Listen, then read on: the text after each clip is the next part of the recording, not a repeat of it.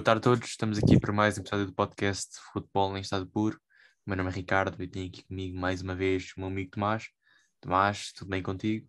Olá, boa tarde a todos. Está tudo bem comigo, como é do costume. Uh, espero que esteja tudo bem contigo também e preparado aqui para mais um episódio.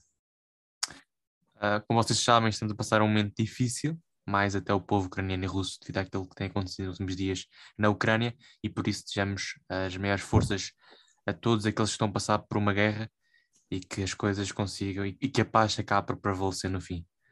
Por isso, este episódio é dedicado ao povo ucraniano e ao povo russo que não está de acordo com os ideais de Putin. Mas agora, falando de futebol, porque é o tema deste podcast, Tomás, eu vou já passar a palavra a ti, porque estás de certeza muito contente com a prestação do teu Liverpool nos últimos tempos, porque bem sabemos que no início de fevereiro o Liverpool estava mais ou menos a 11 pontos do City e hoje, quase a entrar no mês de março, está a 3 pontos. Foi uma recuperação e peras, muito, uh, muito por causa da prestação de Salah, que neste momento é o melhor marcador da Premier League e é o líder das assistências. O que é que tens a dizer da equipa de Klopp, Tomás, e do Salah, que está a caminhar para um possível bolador? Acreditas? Sim, uh, o Liverpool está a jogar muito bem, é, é um facto. Uh, depois do início do, da temporada, com, com, algumas, com algumas perdas de ponto, mas o que é certo é que está neste momento na fase mais consistente da sua época e se calhar das últimas duas épocas, não é? Porque no ano passado, como toda a gente sabe, não é surpresa, uh, foi uma época muito difícil para o Liverpool e para outros clubes devido ao Covid. mas o Liverpool está muito bem, um, está a três pontos do City, um City que é um City que eu respeito muito, por isso acredito que vai ser difícil ultrapassar o City, mas como, como tu dizes, há, há uma jornada zero muito difícil, agora está cada vez mais perto, o Liverpool está a jogar bem, conseguiu-se aguentar bem na época da Cannes, sem o Salah e o Mané, surpreendeu-me, vou ser sincero, mas estou muito entusiasmado porque está tudo a correr bem, está a Premier League a correr bem, a Champions também correu bem a primeira mão, ganhou 2-0 ao Inter, não estou a dizer que com isto já tens qualificado, Uh, contratou um grande jogador no inverno, ou seja, está-se a compor a equipa. Uh, neste momento está com poucas lesões uh, e há muitos jogadores também que estão a voltar de longe, por isso eu estou contente. agora no domingo, se eu não me engano, vai haver já uma final contra o Chelsea. Um, e, e, pronto, e, e, vai ter de só pode dar Liverpool, não pode dar outra coisa. Por acaso, ainda bem que tocaste nesse, nesse aspecto da final, porque vamos ter a final, como é natural, entre o Chelsea e o Liverpool. E o Chelsea de Tuchel, sempre que chega a uma final, acaba por ganhar. O Liverpool pode acabar por jogou, estragar esta estatística. Nunca mas jogou uma final com o Liverpool. mas mas certeza vai ser um grande jogo. O Chelsea este ano está um pouco abaixo daquilo que eu esperava, sinceramente. Um, está neste momento a 13 pontos do City, a 10 do Liverpool, que é segundo. Um, não vou dizer que está fora do título, porque ao menos achava que o Liverpool estaria fora e neste momento está dentro e bem dentro do, da corrida ao título. Portanto, acho que o Chelsea está difícil, um, mas continua, obviamente, com a hipótese de levar o título. Contudo, acho que a luta vai ser entre o City e o Liverpool, porque são as melhores equipas este ano na Premier League e acho que vai ser a multa até ao final para conquistar o título. Por falar também em Premier League e por falar também em lugares europeus, temos o United, que tem feito uma época muito inconstante este ano uh, mas que leva agora duas vitórias consecutivas, que dão aqui um bocado de moral à equipa para segurar pelo menos um lugar na Champions League, que é o que, tal como disse Ronaldo, é o objetivo principal da equipa de Rangic. Achas que o United vai conseguir manter esta regularidade em termos uh, de posição, da quarta posição na Premier League, ou achas que vai acabar por ceder e descer? Sim, um, é estranho, porque o United já teve aí fases piores nesta época, por isso uh, também já teve fases melhor, como é óbvio. Uh, mas acho que acredita que até ao final do campeonato agora o United vai, vai começar a, a ficar um bocado mais estável, vai estabilizar, as coisas têm corrido bem, uh, têm ganho jogos e sem muita ajuda do Ronaldo, com os gols do Ronaldo, por isso é um sinal positivo. Uh, conseguiram também um empate contra o Atlético Madrid, por isso vão com tudo em aberto para a segunda mão.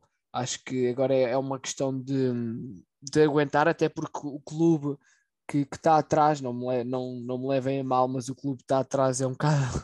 Pronto, não é muito perigoso, não é? O Arsenal. No não, mas, é, mas é assim, o Arsenal tem progredido bastante ultimamente. Sim, sim, tem jogado bem, mas acho que continua ainda a faltar alguma coisa. Uh, claro, mas, mas, mas vamos aqui ver uma coisa: o Arsenal, mas... o Arsenal tem dois jogos a menos que o United e tem um ponto de atraso. O Arsenal, com 24 jogos, ou seja, dois jogos a menos que os Red Devils, tem mais vitórias. Isto também é um dado estatístico interessante. Uh, se calhar é mais porque o United está pior uh, em termos uh, de resultados para estar ao nível do Arsenal, mas é um, um, dado interessante porque o Arsenal tem progredido sem dúvida com, com o Arteta. É verdade que nos jogos grandes tem sido mais difícil, mas nota-se claramente uma evolução na equipa de, do espanhol. Agora, o United continua a ser o United, continua a ter melhores jogadores. Quando tens Bruno Fernandes que faz gols e assistências e depois tens na frente o Ronaldo, ajuda aí bastante, mesmo com o Maguire na defesa.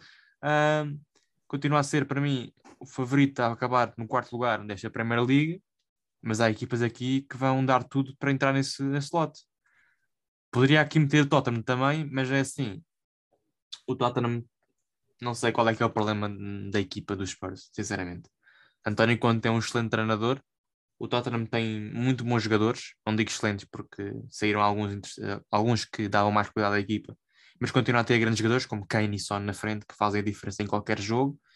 Mas nos últimos cinco jogos sofreram quatro derrotas, perderam com o Chelsea, perderam com o Southampton em casa, perderam com o Wolverhampton em casa, perderam em Burnley, é verdade que ganharam o City, mas somaram três, uh, somaram três pontos nos últimos cinco jogos.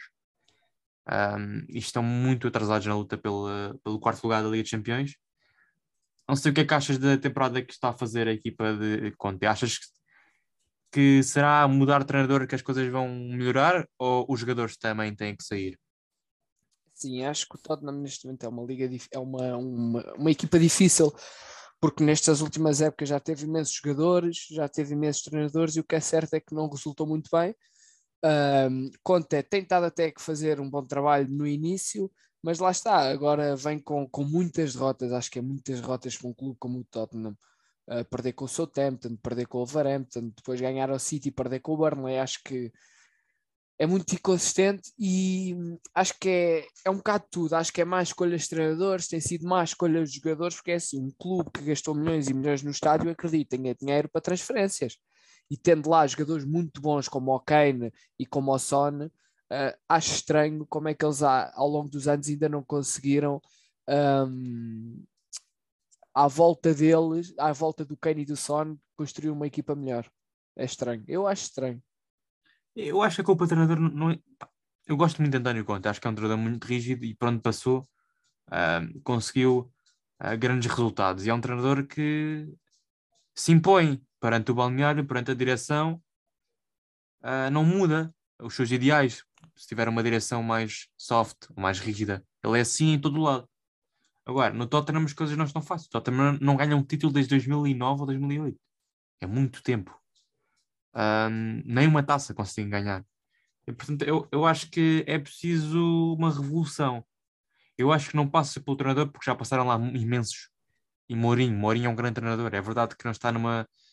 não tem estado numa boa forma um, nos clubes que tem, que, tem, que tem estado, mas é um grande treinador, como António Conte. E as coisas não estão a resultar. E oitavo lugar para o Tottenham é um mau, uma má posição para a equipa de António Conte. É verdade que tem alguns jogos em atraso, mas as coisas não se atvêem muito fáceis. Uh, e vai ser uma luta até final por um lugar nas competições europeias. Agora, o Tottenham teve na Conference League. Não passou devido a um, uma decisão da UEFA, uh, porque o Tottenham não participa no último jogo devido a Covid. E agora tem o seu foco principalmente na Premier League. E tem que lutar até ao fim. Continuo a achar que tem um plantel superior a alguns que têm à frente na, na tabela, mas tem que demonstrar isso em campo e as coisas não estão a correr muito bem. Para acabar a Premier League, eu gostava de dar aqui um destaque aqui na zona de promoção a duas equipas que têm estado a fazer alguns bons resultados e que se mexeram muito bem neste mercado de inverno, que é o Burnley e o Newcastle. Uh, o Newcastle, então, últimos cinco jogos são dois empates e três vitórias. Uh, as coisas estão a correr mesmo muito bem à equipa uh, que agora é o novo rico, como muitos chamam. Aí depois temos o Burnley, que vem de duas vitórias consecutivas, uma delas frente ao Tottenham, e que está aqui também a lutar e muito para não descer divisão. Um, e que equipas como o Everton, o Leeds ou o Brentford tenham cuidado, porque olhando para os recentes uh, resultados, Newcastle e Burnley estão em muito melhor fase que estas três equipas que eu acabei de dizer. Tomás, que é que achas das contratações que Burnley e Newcastle fizeram neste mercado de inverno e se achas que estes recentes resultados podem virar a, a má fase da equipa que, que se? Sim, acho que hum, o Everton fez uma, uma boa janela de transferências, fiquei surpreendido, mas o que é certo é que não tem vindo a resultar muito bem. Uh, o Burnley vem com duas vitórias seguidas, atenção, uh, e perdeu também um zero com o Liverpool num jogo muito complicado, por isso acho que o Burnley um, está a subir um bocado de rendimento, agora o Everton sinceramente acho que continua um bocado na mesma, é estranho porque tem uma grande equipa. Um, eu como adepto do Liverpool, como é óbvio, gostava, não me importava nada com o Everton descesse de divisão, mas acho que é sempre bonito ver Everton Liverpool, por isso, por esse lado também acho que, que não gostava que Everton descesse. Já agora, e o Burnley não é uma equipa que eu tenha muita afinidade, acho que é, é um bocado igual se deixa ou não divisão, mas o que é certo é que tem subido o rendimento e que eu acredito que consigam manter-se. Manter. O Newcastle pois ia ser muito engraçado no ano em que eles eram, seriam comprados por milionários, descessem de divisão, mas acho que isso não, não vai acontecer. Também não acredito que aconteça, acho que o Newcastle está a fazer uma bela temporada a partir do mercado de janeiro. As coisas melhoraram, contrataram jogadores muito interessantes. Um, e eu aqui no Burnley destacava um jogador que é Weghorst, contratado ao Wolfsburg, uh, que tem feito a diferença tanto no gol como na assistência. É um jogador diferenciado, avançado, muito, muito potente uh, e que faz mais falta ao Wolfsburg. Obviamente, se formos a ver a, o, a Bundesliga, o Wolfsburg está muito mal classificado. Está, se não estou em erro, a 3, 4 pontos da zona de promoção. Quem diria? O Wolfsburg de tantos caracos está a passar por águas de bacalhau uh, na Liga Alemã. Um, mas aqui o, o Burnley, acho que se continuar assim, eu acho que estas vitórias frente ao Tottenham, frente ao Brinton, até o empate uh, contra o United, acho que dá uma motivação diferente à equipa e eu acho que tem tudo para um, conseguir eh, fazer melhores jogos, obter melhores resultados e, por isso, obter uma manutenção na, na Premier League. Agora, as outras equipas, equipas que estão acima acho que têm que fazer mais, principalmente o Everton e o Leeds, porque são equipas com o melhor plantel, mas que não estão a demonstrar uh, nada por aí além. Uh, principalmente o Leeds, que é uma equipa que o ano passado surpreendeu bastante e que neste momento apenas tem 5 vitórias em 25 jogos, soma 12 derrotas e já se fala em Bielsa para ir para a rua. Uh, ainda agora levou 6-0 do Liverpool. Acho que as coisas não, têm, não estão fáceis e tendem a piorar. Mas temos que esperar. Falta ainda muita Premier League e eu acho que temos aqui umas jornadas super interessantes. Acho que nos vão seguir nas próximas semanas.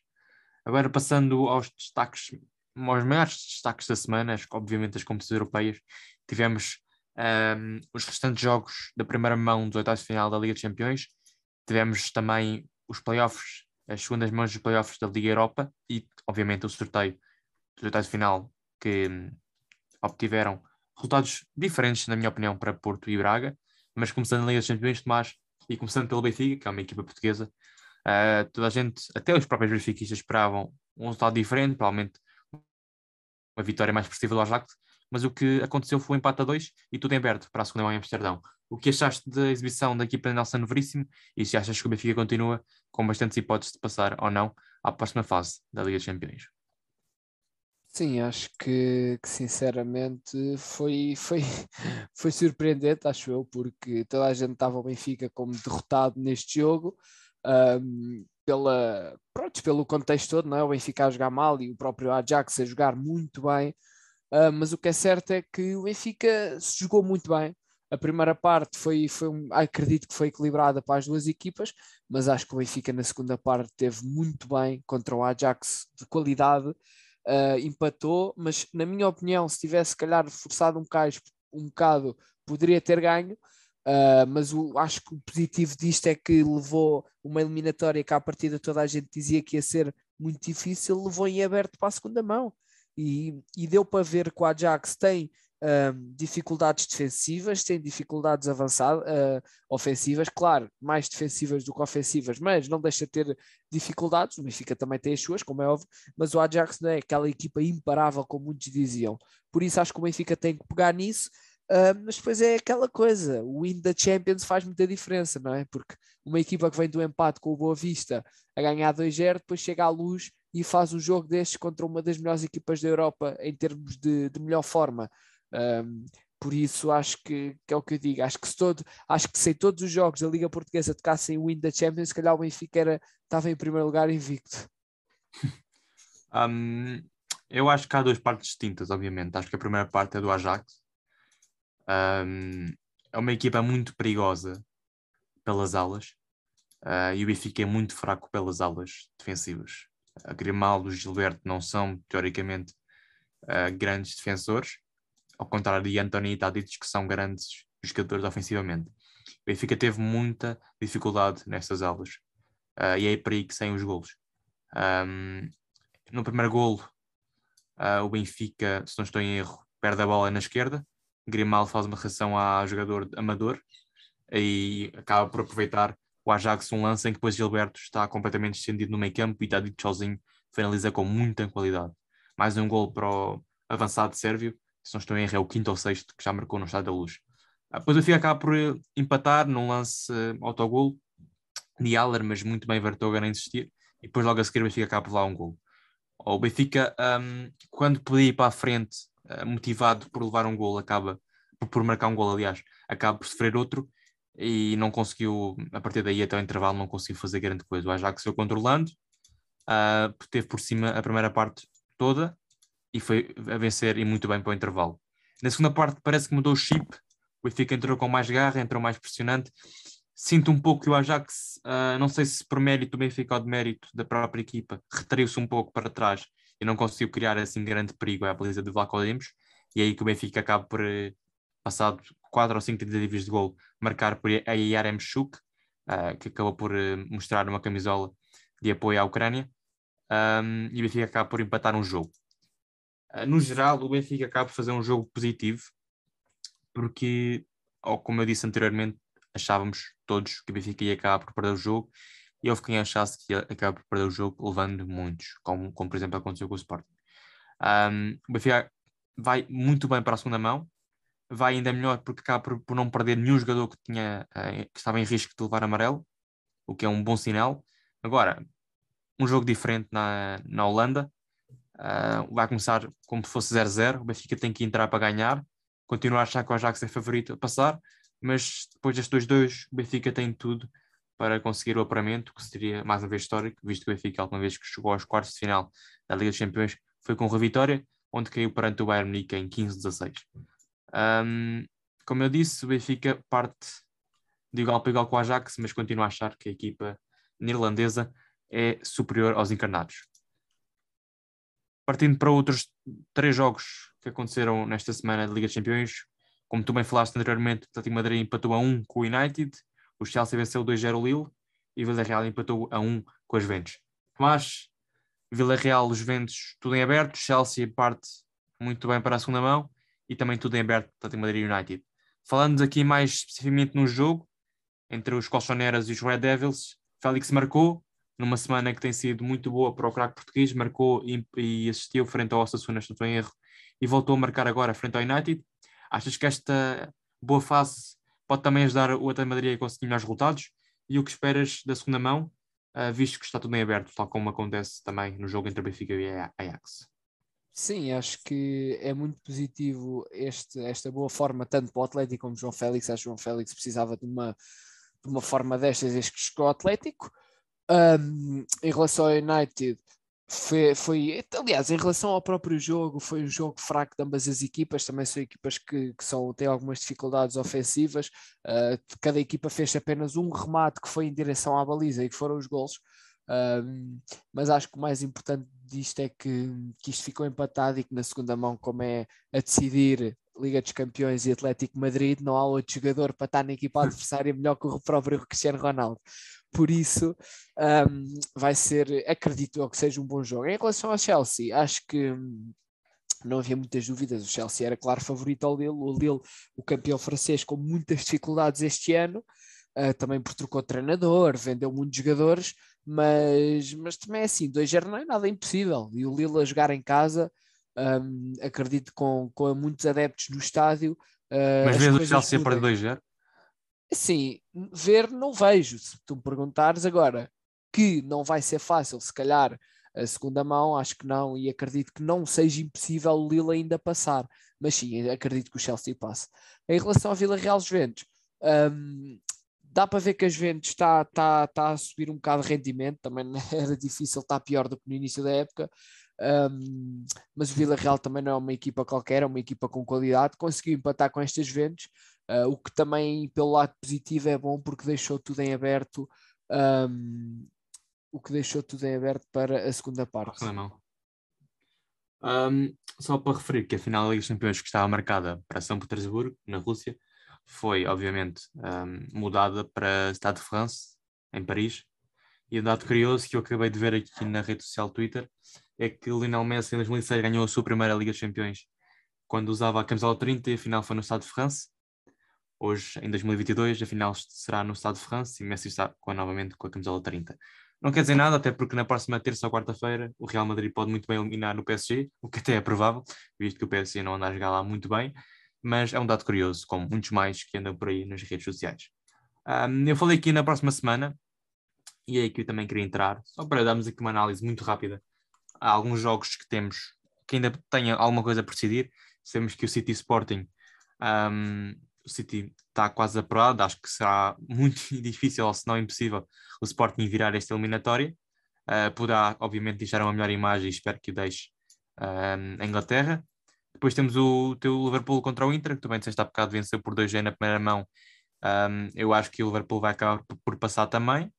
Um, o Inter não vem com uma boa série de resultados, os últimos cinco jogos teve três derrotas, um empate e uma vitória. Não está muito fácil para a equipa de, uh, Inzaghi. E depois uh, o Bayern Salzburgo, aquele grande jogo que a gente viu na Áustria na primeira mão, em que o Salzburgo conseguiu empate a um e não conseguiu vitória por pouco. Acho que o Bayern vai acabar por resolver em casa.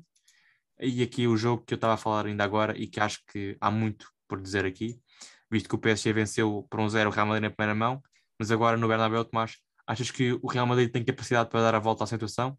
Sim, capacidade para dar a volta não sei, mas agora para empatar tem capacidade de certeza porque hum, vai ser no Bernabéu. É um Real Madrid que já mostrou qualidade este ano.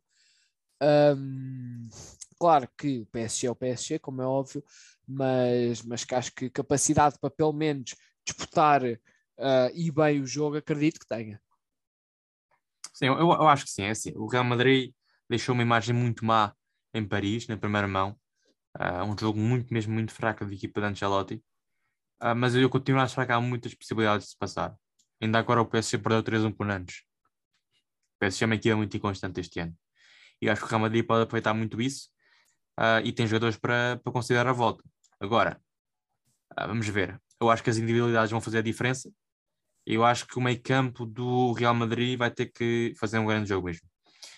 Não é só parar Messi, como eles gostam tanto, mas é parar Mbappé, principalmente, porque é o jogador mais em forma neste PSG e é o que vai fazer a diferença mais uma vez neste jogo. Acho que está tudo em aberto e vamos ter certeza uma grande segunda mão em Bernabéu uh, no próximo, na próxima quarta-feira às 8 da noite. Passando à Liga Europa e temos duas equipas portuguesas nos oitavos de final da competição.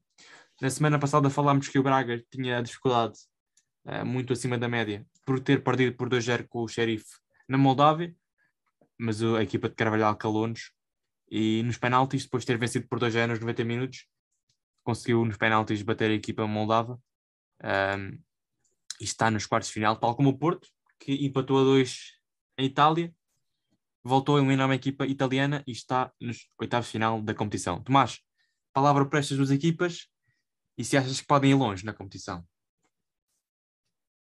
Assim, um, acho que dar os parabéns ao Braga, como é óbvio, porque depois de, de uma mal primeira mão, a segunda foi muito boa, uh, conseguiu ganhar a Tiraspol 2-0 na segunda parte, teve algumas oportunidades para dar a volta, mas o Tiraspol também. Um, e os penaltis, não sei se tu viste, foi complicado, porque eles falharam os três primeiros, só que depois o Braga parecia que não queria ganhar aquilo mas, mas lá conseguiu ganhar. Eliminou uma equipa que teve grandes jogos contra Inter de Milão e Real Madrid ainda esta temporada, por isso dar os parabéns ao Braga. Mas vai jogar contra o Mónaco, uma equipa com algumas dificuldades, mas que, na meu ver, é muito mais difícil que o Sheriff. Mas o Braga tem totalmente possibilidade de passar. Em relação ao Porto, Um, muito bem o Porto nos dois jogos, jogou sempre, foi sempre superior ao Lazio nos dois jogos. Um, aqui a mostrar que, que continua aquele Porto na Europa que continua a jogar bem, claro, com adversários um bocado mais inferiores que na Champions, mas não deixam de ser fortes. Vai jogar contra a Lyon, que muitos dizem que é adversário Champions, pode ser, teve na Champions, teve, está na Champions regularmente, um, por isso vai, vai ser duas equipas de, de Champions que vão se defrontar. Acho que vai ser mais difícil que o jogo do Braga, mas como eu disse, nada é impossível e acho que, que conseguem ganhar. Sim, concordo absolutamente com o que disseste. Acho que o Braga redimiu-se muito bem da primeira mão uh, na Moldávia, fez um jogo bastante bom. De referir que a equipa moldava não teve jogo no fim de semana, ou seja, teve uma semana para, para preparar este jogo, e o Braga teve frente ao Tondela no passado domingo, ou seja, teve menos dias de descanso e, foi, e conseguiu aguentar-se até aos penaltis. Uh, foi a melhor equipa, teve a oportunidade de marcar golo, não conseguiu, teve que ir a penaltis, mas vale, vale na mesma, e o Braga conseguiu. Relação ao Porto, incrível. O que o Porto consegue fazer com equipas italianas é incrível. Se eu acho que o Porto, numa, numa, numa Série A, conseguia ser campeão, tenho absoluta certeza, porque o Porto, frente a equipas italianas, uh, muda completamente. Eu acho que tem muito a ver com o Sérgio Conceição, que conhece muito bem o campeonato italiano. E o Porto, como tu bem disseste, um, nestas competições o chip também muda. E o Porto é sempre uma equipa de Champions. Está na, está na Liga Europa, é verdade, mas continua a ser uma equipa de Champions. E vai demonstrar isto aqui nesta competição. Acho que é um, um dos principais candidatos ao título, um dos quatro que eu tenho aqui em mente, que já vou falar mais à frente. Acho que o Porto é um deles e agora um, acho que tem hipótese de passar o Lyon. Um, é verdade que o Lyon seria, ao que tudo indica, ao que indicava na altura, um dos, uma das equipas a evitar, mas acho que o Porto continua a ser superior à equipa do Lyon. Uh, perdeu alguns jogadores importantes no mercado de verão e de inverno. Um, está a fazer um campeonato assim assim, um, mas o Porto, numa competição destas, acho que tem tudo, mas mesmo tudo, para conseguir eliminar esta equipa do Lyon, que é a oitava na Liga Francesa, soma 38 pontos em 25 jogos, está a 21 do PSG. Um, acho que o Porto, uh, a jogar como joga nestas competições, consegue muito bem eliminar a equipa francesa. Já o Braga tem um adversário difícil, uh, não tão difícil uh, do ponto de vista futebolístico, mas é porque o Braga é uma equipa muito inconstante hoje em dia. Uh, o Braga hum, tantas vezes joga bem como joga mal, tantas vezes perde como ganha. Não tem, não tem tido uma estabilidade que tem apresentado no último ano, ou nos últimos dois anos, por exemplo. O Mónaco continua a ter excelentes jogadores, tem Jasson Martins, português, por exemplo, um português, um, é sexto classificado na Liga Francesa, uh, são os mesmos pontos que o Lyon, por exemplo, mas acho que o Braga continua a ter hipóteses, mas aqui daria favoritismo se calhar ao Mónaco mais pela estabilidade que cada equipa apresenta neste momento uh, nas suas ligas. Um, mas também queria dar aqui uma palavra a uma equipa que não devia estar na Liga Europa, mas está, e que está a crescer. Não há como negar. O Barcelona venceu o Nápoles 4-2 à Itália, eliminou a equipa italiana e vai defrontar o Galatasaray nos oitavos de final da Liga Europa. O Barcelona, em menos de um mês, é capaz de dar 4 ao Atlético Madrid dar 4 ao Valência e dar 4 ao Nápoles. Agora, o problema não está no ataque, porque o Barcelona tem imensos jogadores. O Aubameyang estreou-se, marcou um hat-trick, agora marcou mais um golo. O Traoré tem 4 assistências em 5 jogos, incrível, ninguém para. O problema está na defesa, porque o Barcelona continua a levar muitos golos. Não sei se será só de Ter Stegen, tenho que confessar que sou um grande fã, mas que este ano não está na sua melhor fase mas a defesa está, está um bom problema. Agora, que há uma evolução, claro que há. O Barcelona está a evoluir aos poucos, está-me a surpreender, obviamente, e agora é sempre a subir. Claramente que olhando para o Galatasaray tem hipótese de passar, obviamente, é a melhor equipa, tem melhores jogadores, um, e acho que vai passar. Um, eu acho que concordas comigo nisto, mas não sei. Uh, o que é que achas do Barcelona? Sim, acho que o Barcelona está está a melhorar, é óbvio. Também acho que eventualmente acabaria por melhorar. Um, pior que o início da época era difícil, mas, mas acho que é, é a principal uh, candidata a ser campeão da Liga Europa, uh, no meu ponto de vista.